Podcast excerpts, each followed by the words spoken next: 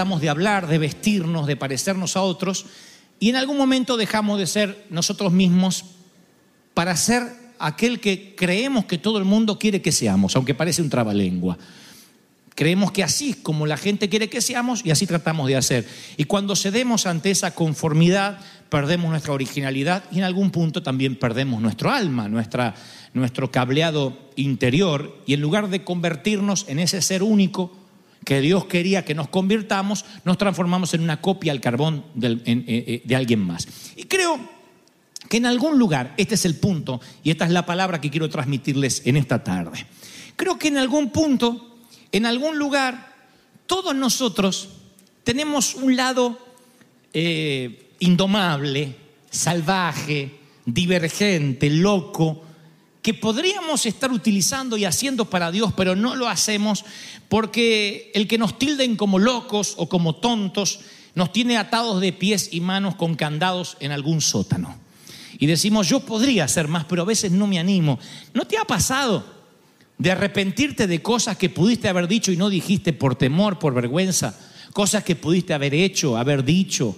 No hubieses bailado más, no te hubieses reído más a las carcajadas, no te hubieses carcajeado más si en algún momento de la vida no hubieses estado lleno de complejos, de limitaciones, de que a aquel no le gusta, de que aquella le cae mal, de que mi consuegra no está conforme como soy.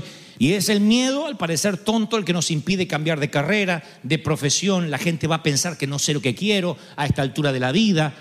Sin embargo, cuando yo voy a la Biblia, yo descubro muchas cosas locas y descabelladas de gente que era loca. ¿Por qué? Porque tenía que seguir mandamientos locos de Dios. Tenían que ser como los niños. O sea, un niño no hay nada más peligroso que decirle a un niño, ponte una capa de Superman y salta del séptimo piso, porque él si vio la película cree que va a volar, porque no tiene límite su imaginación. Pero yo voy a la Biblia, no sé cuántos han leído la Biblia últimamente, la de verdad, no la del celular, esta. Y Dios le dice a Ezequiel, por ejemplo, que cocine comidas con estiércol durante 390 días. En Ezequiel capítulo 4, versículo 12. Fíjense si eso no es alguien loco lo tiene que hacer. Yo sé que tu esposa ha cocinado cosas raras, pero cocinar con estiércol 390 días. Después descubro en la Biblia que quien le habla a Balán como profeta, ¿recuerdan quién le habla? Una burra. Cualquier parecido con la realidad es coincidencia, una burra. Dios le dice a Oseas que se case con una prostituta, con una ramera. O sea, la Biblia está llena de situaciones donde hay variedad, donde Dios continuamente está cambiando y nosotros amamos demasiado la normalidad. Sin embargo, la Biblia dice continuamente que para entender el reino debiéramos ser como que, como adultos, maduros, no como niños.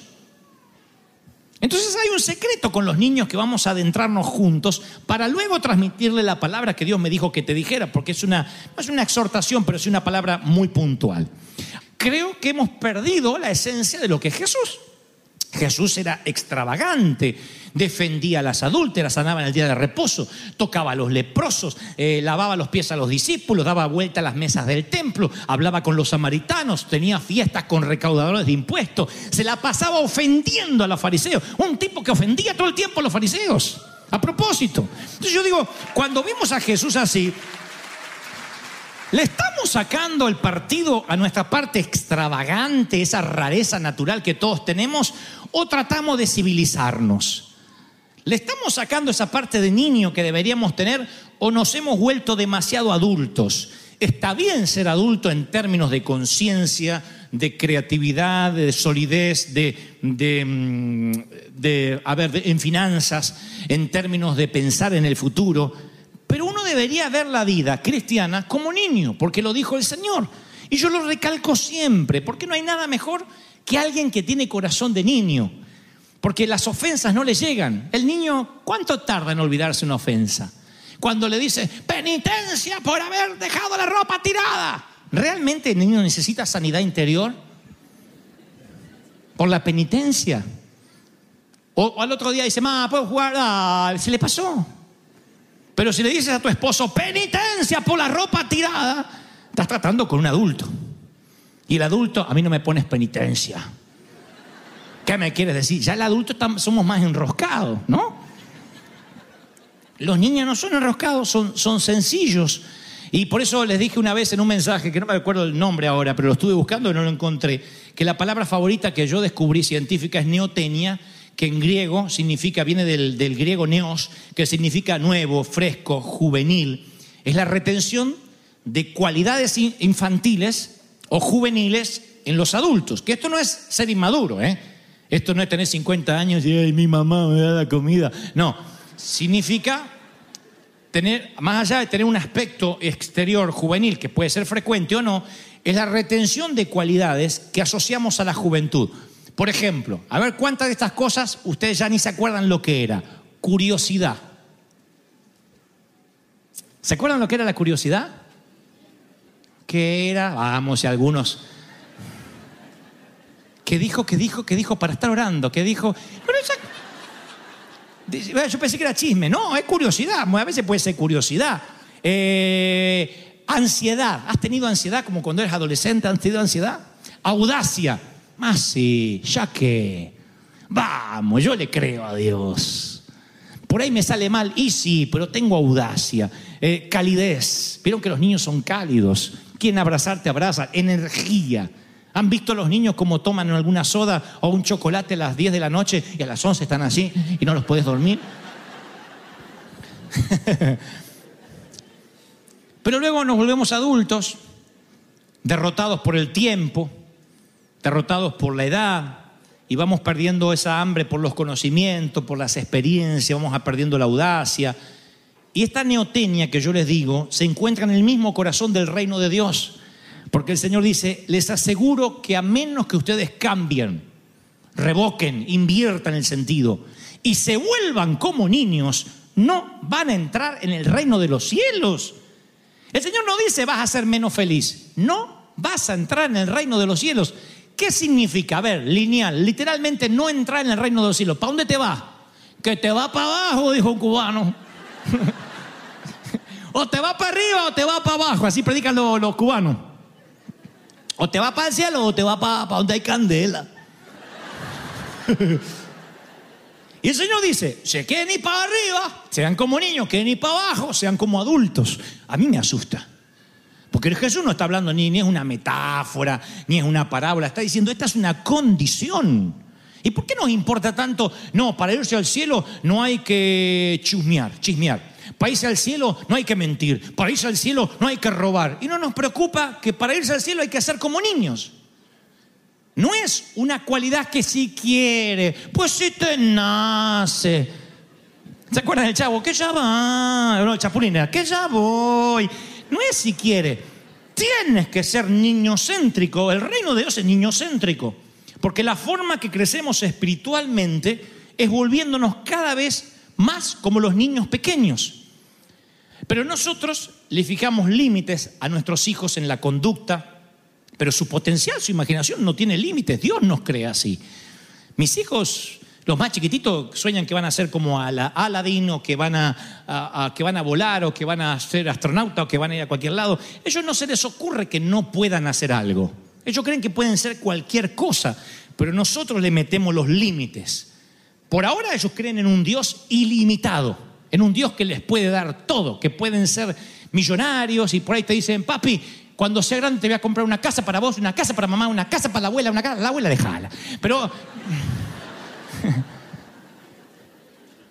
muy difícil que, que, nuestro hijo diga ahí con lo que está ahora el real estate, no, que voy a poder comprar, no, gracias a Dios si logre rentar un estudio de alguien que me preste, muy difícil. Si ya habla así, ya pasó los 20.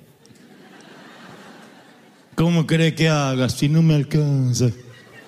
Y arrastra los pies. Cuando es chiquitito, te dice, te voy a comprar una casa.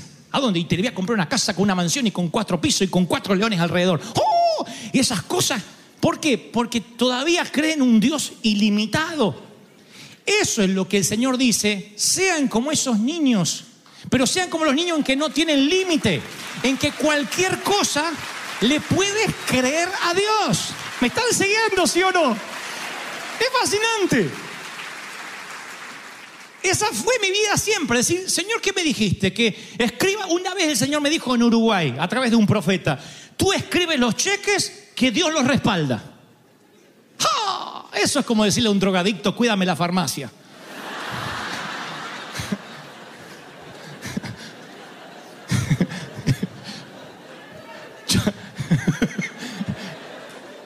Yo le empecé a creer todo a Dios, a rentar estadios, me movía como Donald Trump en, en Argentina. Eso dicen que soy rico, pero porque yo tengo, no, no tengo dinero, pero me comporto como rico siempre. No, no, yo no, nunca tuve un ahorro grande de miles que vos decís, bueno, tengo, soy rico porque tengo este respaldo de, capital. Sino porque mi respaldo es que le creo todo a Dios. Es que yo soy hijo del rey, de- del dueño de todo. Y como soy hijo del dueño,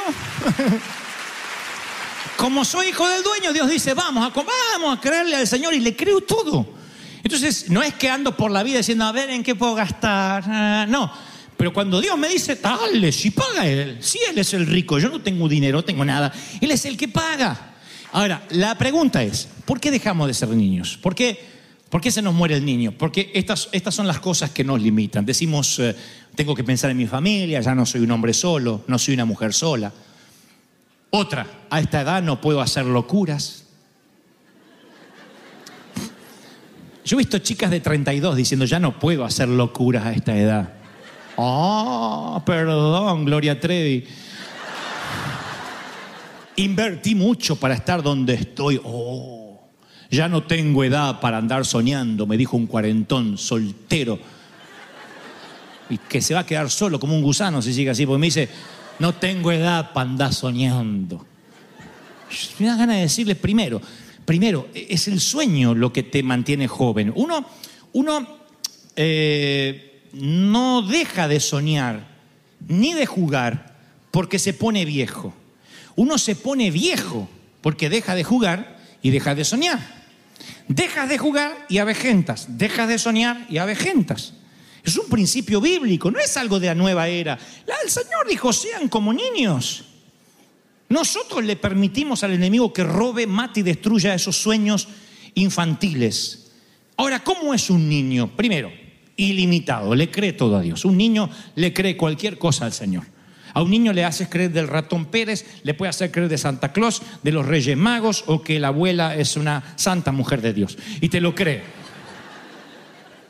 Te cree cualquier cosa. Esto es importante al recordar las palabras de Jesús. Para entrar en el reino debe ser como niño. Segundo, un niño es humilde.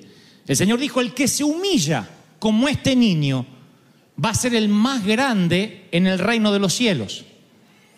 ¿Qué es la humildad de un niño? Un niño no es humilde por la ropa, ni por el auto que conduce, obviamente, ni por el título que cuelga en la pared, ni porque es doctor y licenciado. Es un niño. La humildad es inherente a él. No tiene inhibiciones, no tiene agendas escondidas, tiene una humildad que no ha sido diluida por la vida adulta. Posiblemente no tenga complejos, es desinhibido. Miren, la madurez espiritual consiste en preocuparnos cada vez menos por lo que la, gente piense de nosotros y cada vez más por lo que piensa Dios. Y entonces yo me levanto a la mañana y digo, a ver, ¿cómo quiere que piense Dios? ¿Cómo me quiere Dios a mí? Y Dios me dice, tienes que ser como niño para entrar al reino de los cielos. Tienes que humillarte como niño para ser grande. Tienes que ser borracho del Espíritu Santo para ser desinhibido. ¡Aleluya! Esa es la locura bien entendida. El ser niño es el creerle al Señor, no la locura de hacerme loco porque sí. No, de creerle al Señor, de decir, no importa cómo quede ante los demás. Aquí en las reuniones de ADN que hemos tenido con los líderes, casi desde que llegamos a la catedral, y esto casi va por ocho años, eh, siempre hemos hablado a los líderes, eh, queridos, hay momentos que uno tiene que dejarse babear la barba. Esto viene de un episodio de David, donde David, cuando era proscripto y los filisteos lo buscaban y Saúl lo buscaba, David es atrapado por los filisteos. Se lo llevan.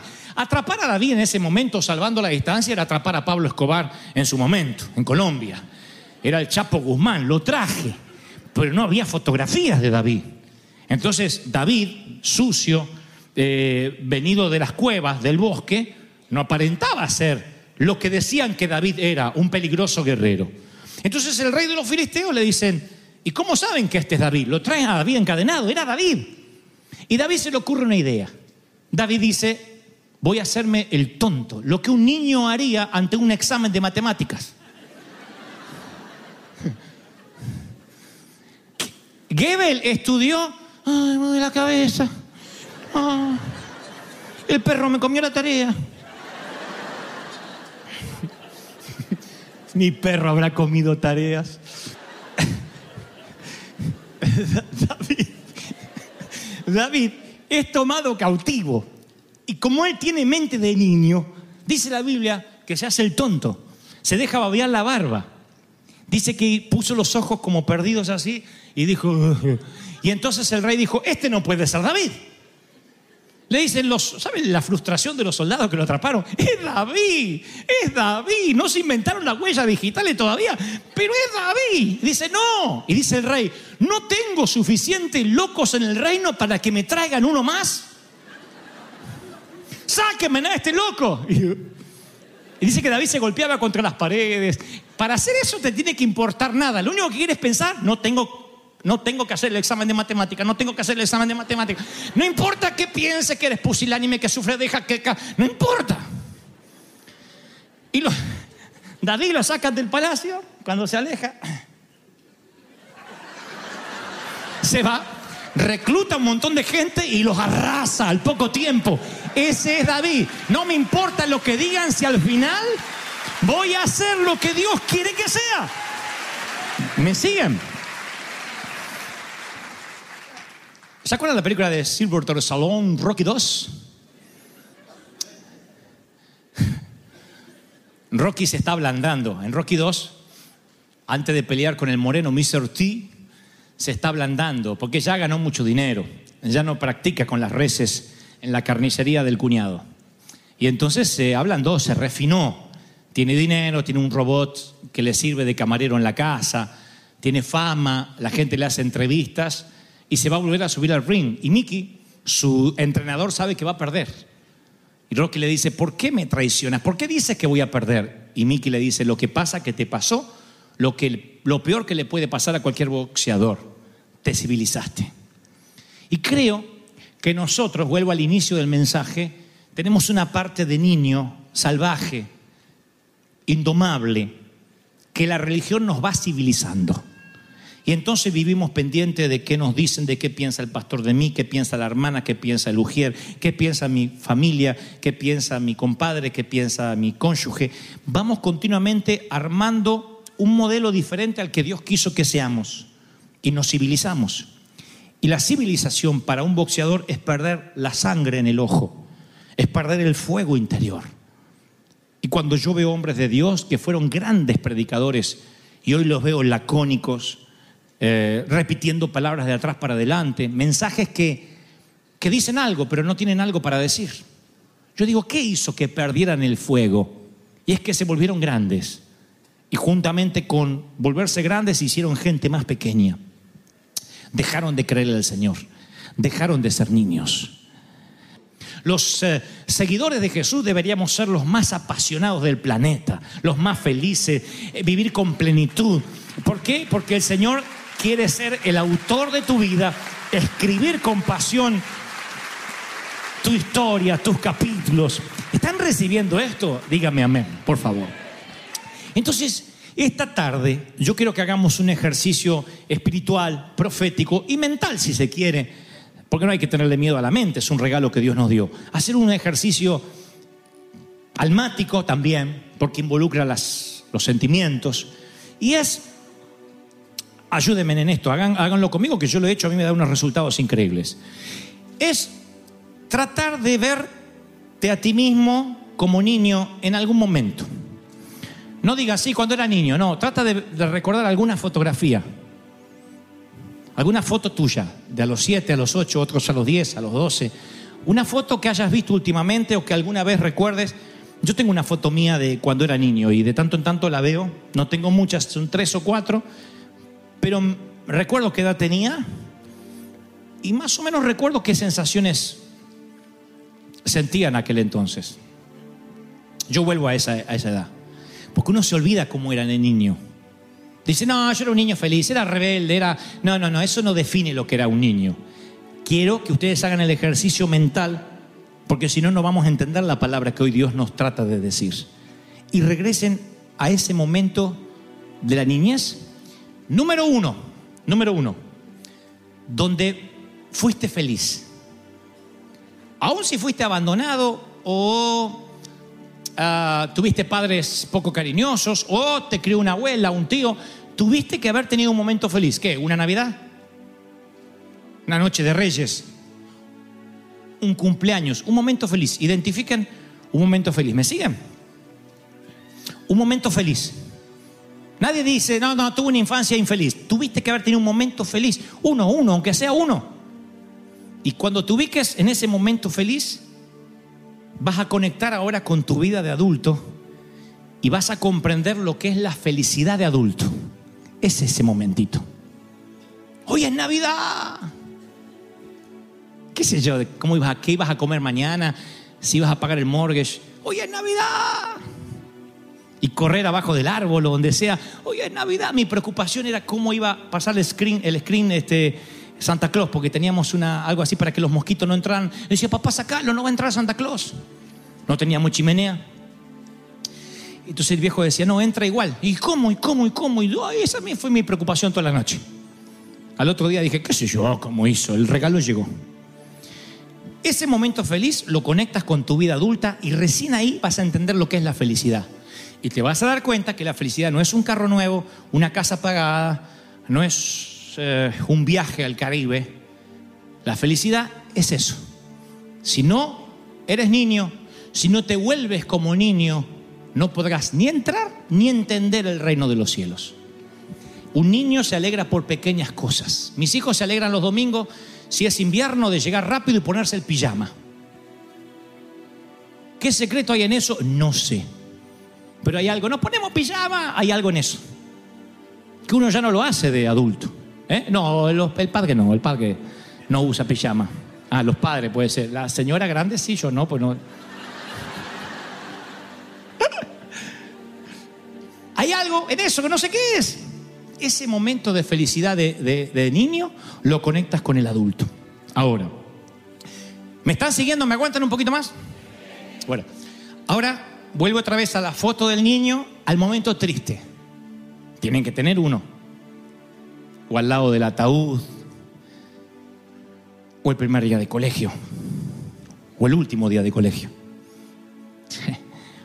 o la primera decepción. Yo tuve mi primera decepción amorosa fuerte que me quebró a los seis años de edad. No importaba que nos separaba mucha edad. Ya tenía 50 y 58, yo tenía 6. Podíamos haber tenido una relación me ataba los cordones, me soplaba la rodilla cuando yo me lastimaba. Y después descubrí que me era infiel con otros veintitantos chicos que hacían lo mismo. Bueno, ese fue un momento triste para mí. Tiene que haber un momento triste. Y ahora que identificas el momento triste, conéctalo con tu vida adulta. Conecta a ese niño con tu vida adulta.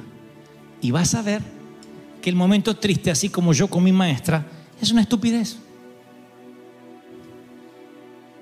No, pero mis problemas de adultos son más bravos, dices. Por eso, regresa al momento triste de la niñez. ¿Pasó o no pasó? Ya pasó. Ya pasó. Aún si no fuera una tontera como la que conté y fuera que llorabas al lado del cuerpo inerte de mamá. ¿Pasó o no pasó? No estoy subestimando el dolor, no digo, bueno, no importa, es tu mamá. Se fue. ¿Cómo no te va a marcar? Pero pasó o no pasó. ¿Pudiste hacer tu vida? ¿Creciste? ¿O te la has pasado llorando de los seis años hasta ahora? No. Tuviste alegría, te reíste, te casaste. ¿Se dan cuenta que todo hay que verlo como si fuésemos un niño? Todo. Cada vez que yo estoy envuelto en un problema demasiado adulto, me conecto enseguida con el chico, pero no es una técnica oriental extraña, es una técnica bíblica para entrar en el reino de los cielos debes ser como niño. Es necesario que nazcas de nuevo, que desaprendas la vida de adulto y aprendas a vivir como niño. Cuando conectas las tristezas infantes y las alegrías infantiles a la vida adulta, te das cuenta que puedes ser feliz con muy poco y que lo que tanto te entristece va a pasar. Va a pasar, mamá. Va a pasar. Te lo prometo, así como creciste y te abriste paso en la vida adulta, los momentos tristes van a pasar. ¿Me crees? No, me crees. ¿Me crees? Va a pasar. El Señor me dijo que te dé este mensaje, que todos los momentos que ahora te parece que, que ves una nube negra, van a pasar. Eso es la vida. Ver la vida como niños. Dice el Señor, ¿por qué te preocupas por la economía si yo soy tu sustentador? Yo soy papá. Ve y juega, ríe mucho y déjale las preocupaciones a tu padre.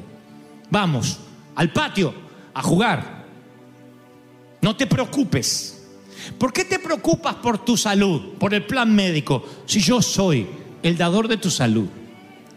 Por tus sentimientos, si yo soy el que te pone los sentimientos, yo soy el que permite que te enamores.